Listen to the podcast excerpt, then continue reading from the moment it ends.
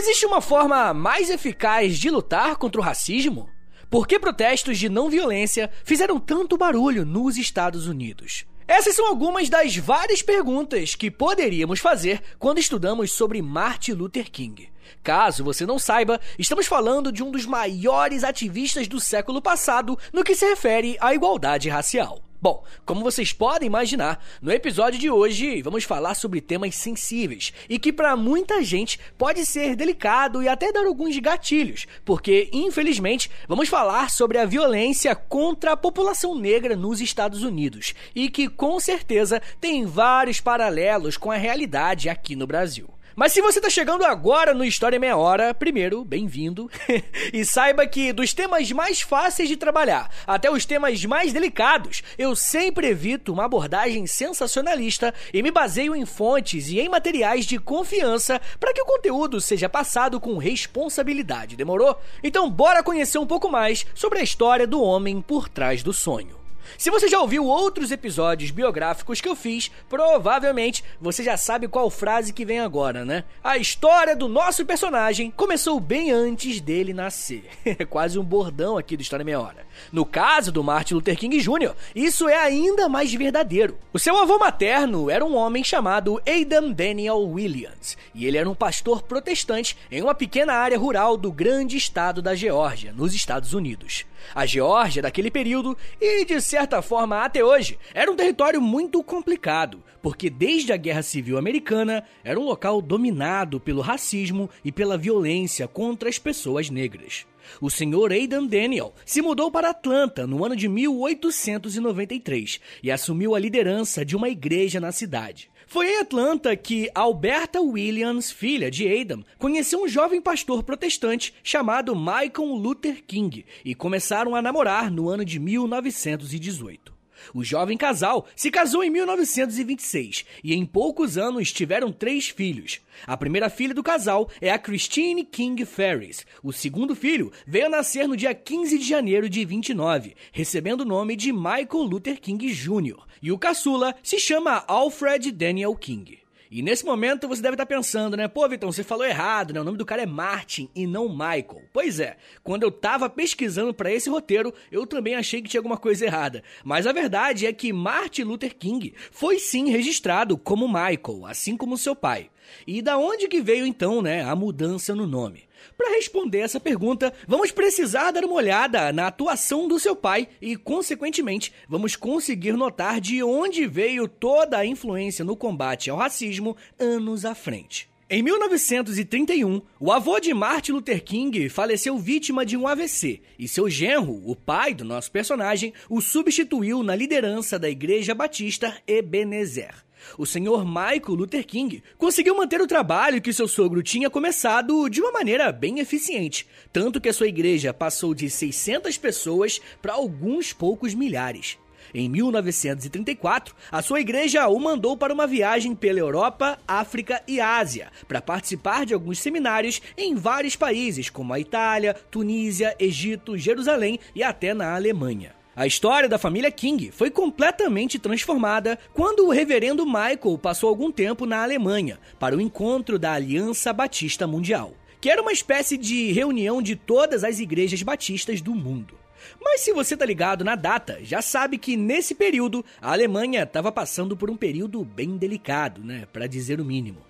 No ano anterior, Adolf Hitler tinha assumido o cargo de chanceler do país, e a partir dali, o partido nazista implementaria os seus projetos que culminariam na Segunda Guerra Mundial. Como a atuação de Hitler e dos nazistas não era nem um pouco velada, o racismo e o antissemitismo eram algo que qualquer pessoa poderia observar com os próprios olhos.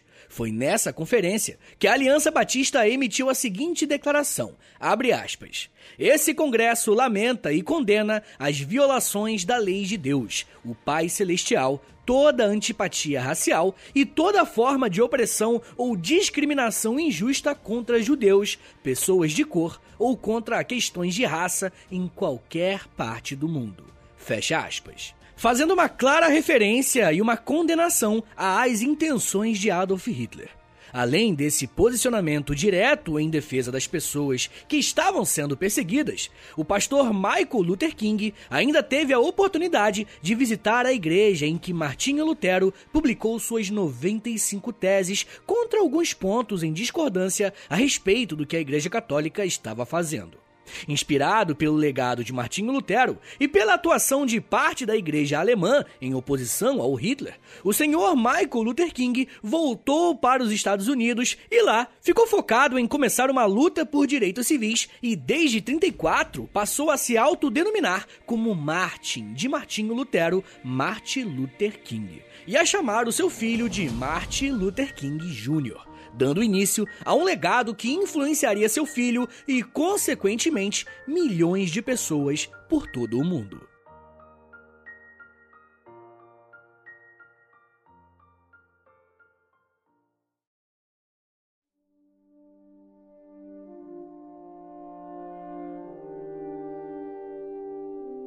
Como você já deve ter percebido, o agora Martin Luther King Jr., desde sua infância, foi influenciado por uma religiosidade que vinha de berço e por um ativismo por direitos civis inspirado em um primeiro momento na defesa dos judeus e que aos poucos foi se transformando em um debate sobre direitos civis para negros nos Estados Unidos. Em sua autobiografia, MLK, né, assim que a galera gringa chama ele, né, abreviação do Martin Luther King, disse que o seu pai sempre foi um homem muito amoroso e carismático, mas em outros livros encontrei alguns autores dizendo que o pai de King Jr. era um homem bem severo quando o assunto era disciplina e que muitas vezes usou cinto para corrigir os seus filhos. Se fosse aqui no Brasil, era uma havaiana voando na cabeça, né? Bom, em uma família negra que viveu sob o regime de segregação racial que vinha desde o final do século XIX, uma hora ou outra, os Kings teriam que explicar aos seus filhos o que era o racismo. E olha, eu não sou negro, então eu nem imagino como deve ser. Mas caso você que esteja ouvindo agora é negro ou negra e tenha filhos, provavelmente já teve que lidar com isso em algum momento da sua vida, né? O próprio Martin Luther King conta em sua autobiografia como a sua mãe o ensinou como era a realidade para as pessoas como ele no país em que eles moravam. E vou fazer uma citação agora, é meio longa, só que eu tenho que fazer porque é bem forte, ó. Abre aspas. Minha mãe defrontou-se com um velho problema que aflige pais e mães negros nos Estados Unidos. Como explicar a discriminação e a segregação a uma criança pequena? Ela me ensinou que eu devia ter a consciência de ser alguém, mas ao mesmo tempo tinha de sair e enfrentar um sistema que me encarava diariamente dizendo: você é menos, você não é igual. Ela me contou sobre a escravidão e como ela terminou com a guerra civil. Tentou explicar o sistema de divisão racial no Sul, a segregação em escolas, restaurantes, teatros, moradias, os cartazes em bebedouros, salas de espera e lavatórios, reservando-os para brancos ou pessoas de cor, como uma condição social e não como resultado de uma ordem natural. Deixou claro que se opunha a esse sistema e que eu nunca deveria permitir que ele me fizesse sentir inferior. E então pronunciou as palavras que quase todo negro tem de ouvir para poder entender a injustiça que as torna necessárias. Você é tão bom quanto qualquer um. Nessa época, mamãe não fazia ideia de que, muitos anos depois, o garotinho em seus braços se envolveria numa luta contra o sistema do qual ela estava falando. Fecha aspas. Muito forte, né? Quando olhamos para a figura de Martin Luther King Jr. em sua fase adulta, imaginamos que desde cedo ele tinha uma postura pacifista frente ao racismo. Mas isso não é bem verdade, tá? Como vários jovens negros, Martin Luther King cresceu vivenciando e vendo diversas situações em que o racismo se fez presente, e não foram poucas vezes que o nosso personagem de hoje sentiu um profundo ódio aos brancos. Mas sempre que seus pais percebiam isso, tentavam ensinar que odiar, mesmo aqueles que faziam mal, não era uma atitude cristã. Foi nesse conflito interno e externo que King cresceu até a sua entrada na Morehouse College, com apenas 15 anos. A Morehouse era uma antiga e respeitada universidade que passou a permitir alunos negros porque muitos jovens tinham se alistado para combater a Segunda Guerra Mundial, e a universidade precisava de alunos para encherem as salas de aula. Por ter entrado tão novo na faculdade, o nosso querido Martin Luther King Jr. teve muita dificuldade para se adaptar, uma vez que ele tinha muito livro para ler, cara. Era uma carga de leitura acadêmica gigantesca na nova realidade que ele estava vivendo. Mesmo assim, o período que Martin Luther King passou na universidade cursando sociologia foi muito importante para a militância política que surgiria alguns anos depois. Foi durante sua passagem pela universidade que ele teve contato com um dos autores mais importantes que falam a respeito da não violência. Ainda em 1944, King Jr. leu a obra A Desobediência Civil, do Henry David Thoreau. Esse livro foi importante porque foi escrito por um norte-americano que preferiu encarar a cadeia a ter que pagar seus impostos para financiar uma expedição escravista no México no século XIX. Além desse repertório teórico, Martin também se envolveu com muitos grupos sociais que lutavam por uma igualdade racial nos Estados Unidos. Você se lembra que eu disse agora há pouco que na adolescência o Martin Luther King ficou com um pouco de ódio das pessoas brancas? Então, foi na faculdade que esse sentimento deu lugar a um desejo de cooperação. E isso porque ele percebeu que a universidade era um espaço que as pessoas estavam dispostas a discutir ideias e projetos que levassem a igualdade a um novo patamar. E de acordo com ele, pessoas brancas também estavam inseridas nesse debate. Ao mesmo tempo que estudava sociologia, King Jr. atuava em sua igreja, servindo sua comunidade e tendo funções de um sacerdote. Por ser neto e filho de pastores batistas, seguir esse caminho seria até algo natural, né? Mas demorou um pouco para que ele reconhecesse e aceitasse a ideia de que a carreira como um pastor seria uma boa opção. Quando perguntaram a ele por que, que ele escolheu ser um pastor e não um acadêmico da sociologia, o Martin Luther King respondeu o seguinte, aspas, Minha vocação para o sacerdócio não foi algo milagroso nem sobrenatural. Pelo contrário, foi um chamado interior para servir a comunidade. Fecha aspas. Aos 19 anos, assim que concluiu a sua graduação em sociologia, Martin Luther King foi para Pensilvânia estudar teologia. Imagina ser primo do Martin Luther King nessa época. 19 anos de idade, já era formado e estava indo para a segunda graduação. Durante todo o tempo que Martin Luther King estudava teologia no seminário e trabalhava como pastor em sua igreja, ele nunca deixou a atuação social de lado, apoiando associações que lutavam por direitos civis para a população negra. No ano de 1950, Martin participa de uma palestra no seminário sobre o militante político Mahatma Gandhi, o principal líder do processo de independência da Índia. Além do livro de Torã, conhecer a vida e a atuação de Gandhi foi fundamental para a forma que King escolheu para combater o racismo anos mais tarde. De acordo com King, foi ao estudar a vida de Gandhi que ele descobriu que os protestos não violentos tinham uma capacidade muito grande de chocar e de mobilizar uma nação inteira. Como nem só de militância e serviço na igreja vive um homem, Martin Luther King conheceu e começou a namorar uma jovem chamada Coretta Scott, e em junho de 53 eles se casaram. Além de ser uma importante base de apoio para o marido, Coretta fazia parte de uma estatística muito triste para o país. Ela estava entre 4% das mulheres negras que tinham ensino superior nos Estados Unidos. Assim que se formou em teologia, King e sua esposa voltaram para o sul do país para pastorearem em uma igreja na cidade de Montgomery, no estado do Alabama, que é inclusive um dos mais racistas de todo o país. Senhores, ainda vamos falar mais sobre como Martin Luther King entrou de vez no ativismo pelos direitos civis e acabou se tornando uma das maiores figuras do século XX em todo o mundo. Mas me dá um minutinho aí, que daqui a pouco a gente volta e eu falo um pouco mais sobre protestos não violentos, comunismo, reparação histórica, marchas e divisão de riquezas. Segura aí, que é um minutinho só.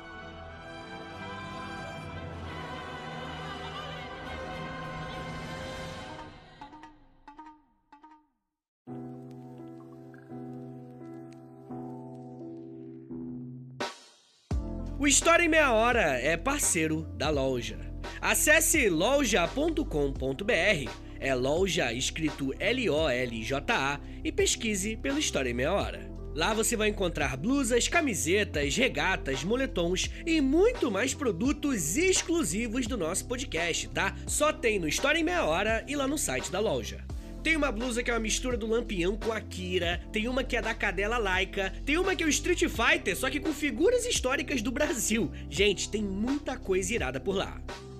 Lembrando, é claro, que quando você compra um produto na loja, além de você ficar todo bonitão ou bonitona, você ajuda o História em Meia Hora a continuar de pé. Então, obrigado.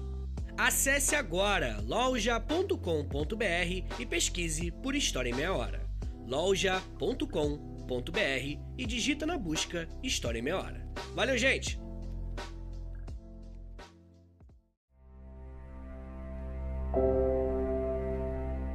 I have a dream that one day on the red hills of Georgia, sons of former slaves and the sons of former slave owners will be, be able to sit down together at the table of brotherhood. I have a dream.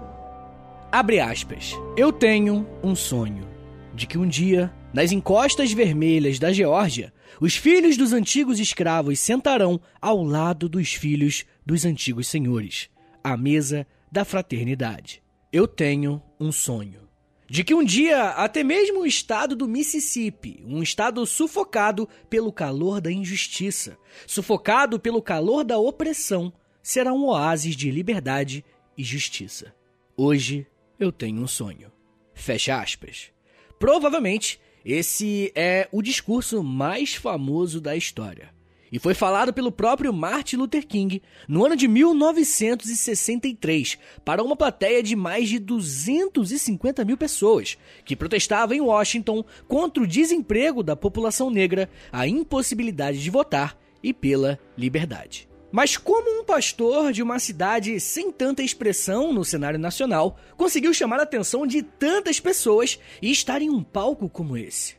Como eu disse para vocês, Martin nunca considerou que sua atuação como pastor deveria ser separada de um ativismo político, principalmente quando estamos falando sobre algo como racismo. Para entendermos como isso aconteceu, eu preciso lembrá-los que os Estados Unidos estavam vivendo sob um regime oficial de segregação em alguns estados do país, principalmente, é claro, os estados do Sul. Aqui no História Meia Hora, nós já fizemos alguns podcasts retratando essa realidade. E caso você queira entender de uma forma mais ampla, eu sugiro que você escute o episódio sobre os Panteras Negras e um outro episódio que eu fiz sobre a Ku Klux Klan. Eu digo que esse regime de segregação era oficial porque a legislação dessas cidades permitiu que escolas, ônibus, bebedouros e outras coisas fossem exclusivas para brancos ou para negros, com aquele velho argumento que era melhor que ambas as raças não se misturassem. Bom, seria incorreto da minha parte falar que antes do Martin Luther King não existia o combate ao racismo. Isso nem de longe é verdade. Mas é uma verdade que a partir do que aconteceu em Montgomery, muita coisa mudaria bastante. No ano de 1955, duas mulheres negras chamadas Claudette Colvin e Rosa Parks estavam andando de ônibus sentadas nos assentos exclusivos para as pessoas brancas. E foi nesse momento que um homem branco entrou no veículo e mandou que elas levantassem e fossem para o local separado para elas, para as pessoas negras. Legalmente, ele poderia fazer isso, porque as pessoas negras tinham que andar nos assentos de trás dos ônibus. Só que nenhuma das duas jovens cedeu à fala do homem e se recusaram a sair. Houve na hora uma confusão muito grande, até que a polícia fosse chamada e Rosa Parks foi presa. Sim, ela foi presa por estar sentada no banco de uma pessoa branca. A prisão da Rosa acendeu uma chama de protestos muito grande pela cidade e Martin Luther King foi escolhido pela associação local para representar os interesses da Rosa e da comunidade frente à opinião pública. A própria Rosa disse que Martin foi escolhido porque era novo na comunidade e ainda não tinha inimigos. Mas talvez o que ela não sabia é que uma das maiores qualidades do pastor Batista era ter uma capacidade impressionante de escrever e fazer discursos incríveis. King e outros líderes locais organizaram um protesto não violento à rede de transportes da cidade, com o objetivo de derrubarem a lei que permitia a segregação racial nos transportes públicos. O boicote era bem simples. Até que a lei fosse derrubada, nenhuma pessoa negra iria mais andar de ônibus. Esse protesto não violento foi a primeira vez que o King conseguiu colocar em prática o que ele aprendeu com Gandhi e com o Turan. Agora, tenta imaginar o que é parte de uma cidade inteira se recusando a andar de ônibus, custe o que custasse. Ou melhor, independentemente da quantidade de quilômetros que precisassem andar, tá bom? Ao todo, o boicote durou 385 dias, e ao fim desse período, a Suprema Corte Americana reconheceu que a lei era inconstitucional e ela foi derrubada. Após um ano andando a pé e se organizando em protestos pacíficos, a comunidade negra de Montgomery conseguiu reverter uma lei racista. Era o início de uma atuação que conquistaria todo o país. Depois desse grande passo, Martin Luther King passou a ser conhecido nacionalmente como um pastor que lutava por direitos civis. Além de suas atuações públicas, ele usava o púlpito das suas igrejas para falar, né, pelo menos da perspectiva que ele interpretava a Bíblia, como o racismo era algo que ia totalmente ao contrário do que Jesus ensinou. E isso precisava ser combatido. Maneiríssimo, né? Mas a forma que ele fazia isso, que era o grande lance. Desde sempre, King era alguém que acreditava que a atuação religiosa não deveria ser separada do ativismo social. No ano de 1957, ao lado de outros pastores, King fundou uma associação chamada Conferência da Liderança Cristã do Sul, que tinha tanto o braço religioso quanto a parte social, apoiando pessoas negras que precisavam de assessoria jurídica e outros tipos de apoio em situações que estavam sendo vítimas do sistema racista. Por conta de sua atuação e apoio em diversos protestos não violentos, Martin Luther King foi preso várias vezes, ao mesmo tempo que começou a entrar no radar das pessoas poderosas. Nesse ponto, nós podemos fazer uma reflexão, né? Por que, que os protestos não violentos estavam chamando tanta atenção no país?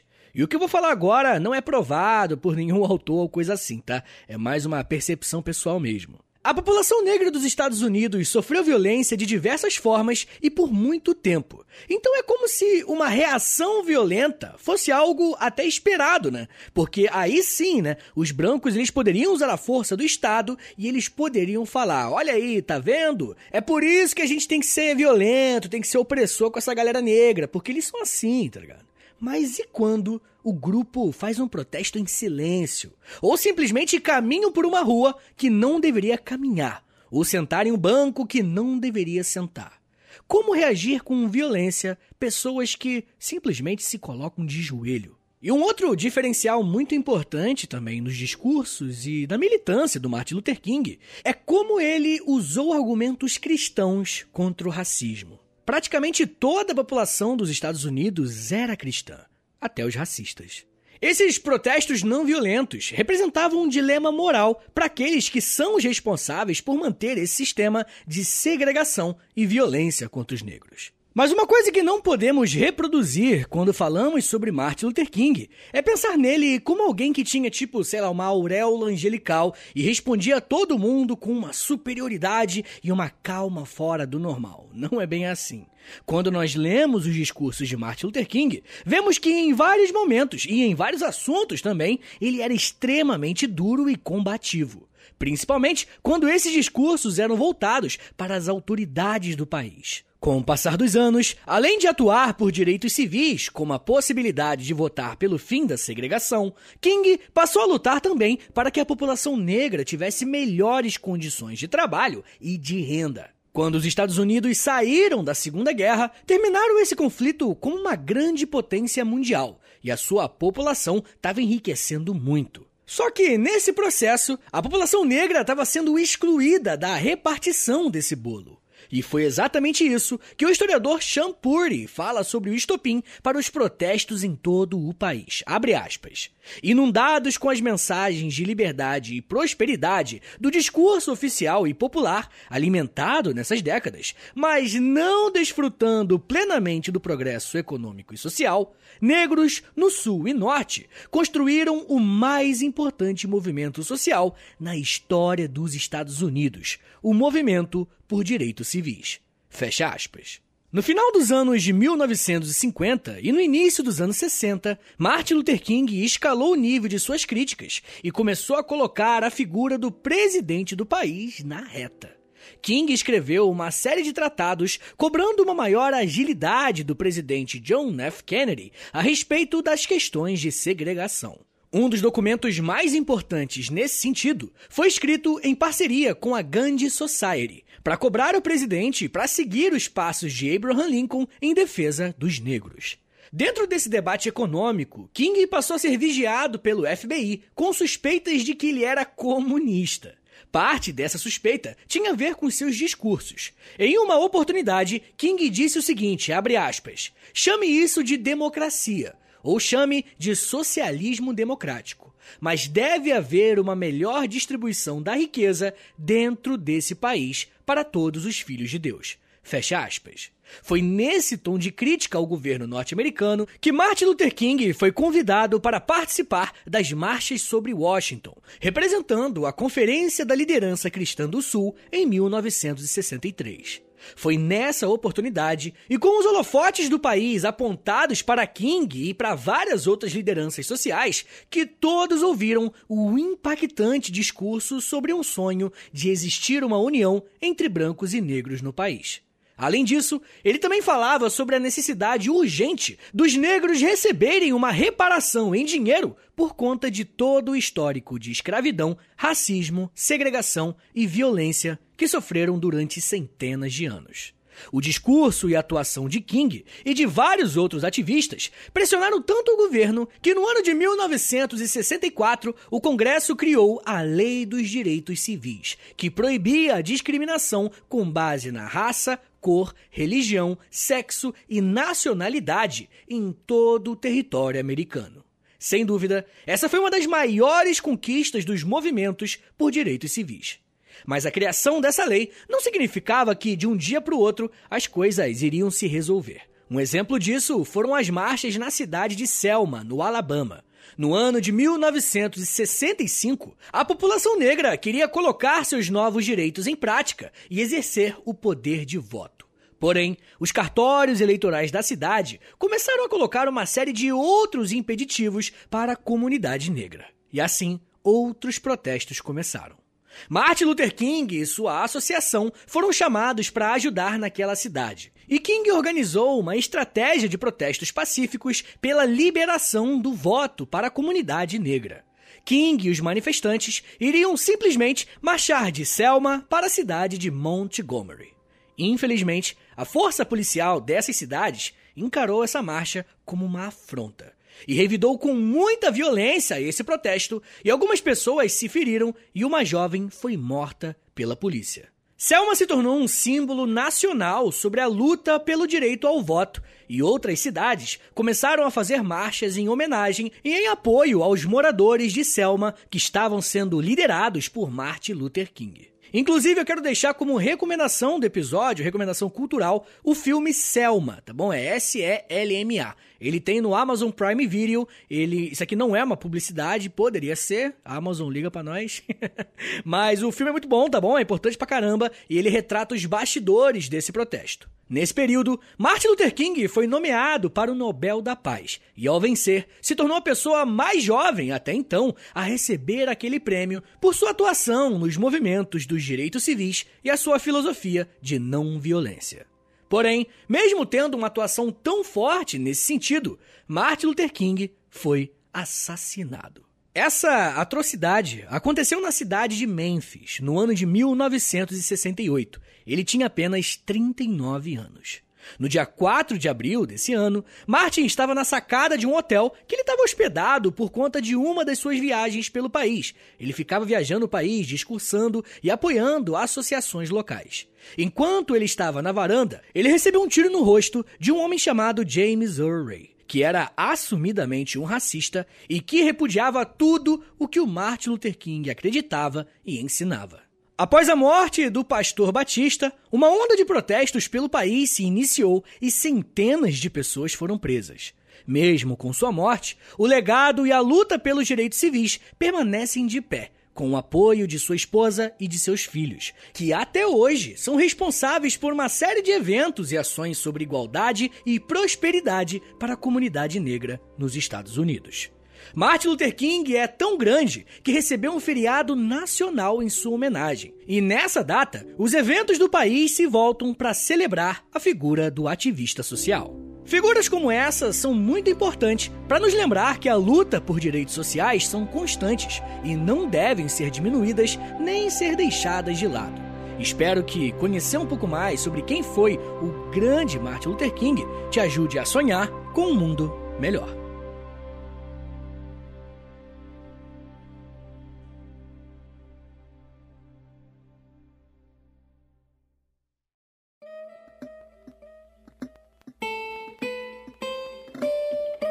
Senhores, muito obrigado por terem vindo até aqui. Meu nome é Vitor Soares, eu sou professor de História e você acabou de ouvir o História em Meia Hora. Eu espero que vocês tenham gostado desse episódio. Ele é muito importante, né? Porque ele é muito atual, né? Afinal, até hoje a gente vê muitas pessoas lutando por direitos básicos. Pessoal, me dá uma moralzinha aí, se você puder, compartilha esse episódio com a galera. Pô, você se emocionou, você aprendeu alguma coisa nova. Pensa assim, pô, vou, vou, vou recompensar o tio Vitor, tá ligado? Vou compartilhar esse episódio aqui porque o moleque merece. Ó, outra coisa importante, olha só. Hoje em dia, o Spotify tem um negócio de dar estrelinha lá que você pode avaliar o podcast. Então vai lá, se você estiver ouvindo no Spotify, né, claro, né? Vai lá, clica em cinco estrelinhas, clica em seguir, clica no sininho, tá ligado? Que tem aí, dá essa moralzinha completa, porque aí o algoritmo do Spotify vai colocar o História Meia Hora lá em cima, demorou? Gente, olha só, por favor, como eu falei, compartilha esse episódio e marca lá no Instagram, é arroba História em Meia Hora, e no Twitter é arroba H30podcast. Isso me ajuda muito. Você também pode compartilhar esse episódio com um amigo seu que você sabe que gosta de história história, né? Todo mundo tem um. Manda pra ele e fala, pô, cara, lembrei de você. Eu acho que, pô, esse episódio aqui você vai curtir, tá ligado? Manda aí pro amigo que você acha que gosta de história, que você vai estar tá me ajudando muito também, beleza? E ó, gente, muito importante, a melhor maneira de você apoiar o História em Meia Hora é indo no nosso Apoia-se. Não esquece, apoia.se barra História em Meia Hora. Vou até repetir, apoia.se barra História em Meia Hora. É lá que eu tiro a minha renda. é ali que eu monetizo esse História em Meia Hora, é ali que eu faço, é ali meu ganha-ponta ali, tá ligado? então dá essa moralzinha aí se você puder, beleza? Gente, não esquece, eu tenho outros podcasts. Eu tenho História pros Brother, que é de história, mas é de humor também. E eu tô fazendo podcast também pra revista Aventuras na História, tá ligado? Aquela revista? Então, eu tô fazendo podcast para eles, que sai episódio novo todas as sextas-feiras, beleza? Se você puder, tiver de bobeira, passa lá no historiameiahora.com. Você tem a, a newsletter para assinar, que eu tô mandando quinzenalmente agora, umas novidades do podcast. É só você assinar o seu e-mail lá. E deixa eu ver, eu acho que é isso. Me segue nas redes sociais também. É arroba no Instagram, no Twitter. De vez em quando eu tô na Twitch também, jogando joguinho. é isso, gente. Muito obrigado, um beijo. Até semana que vem. E valeu!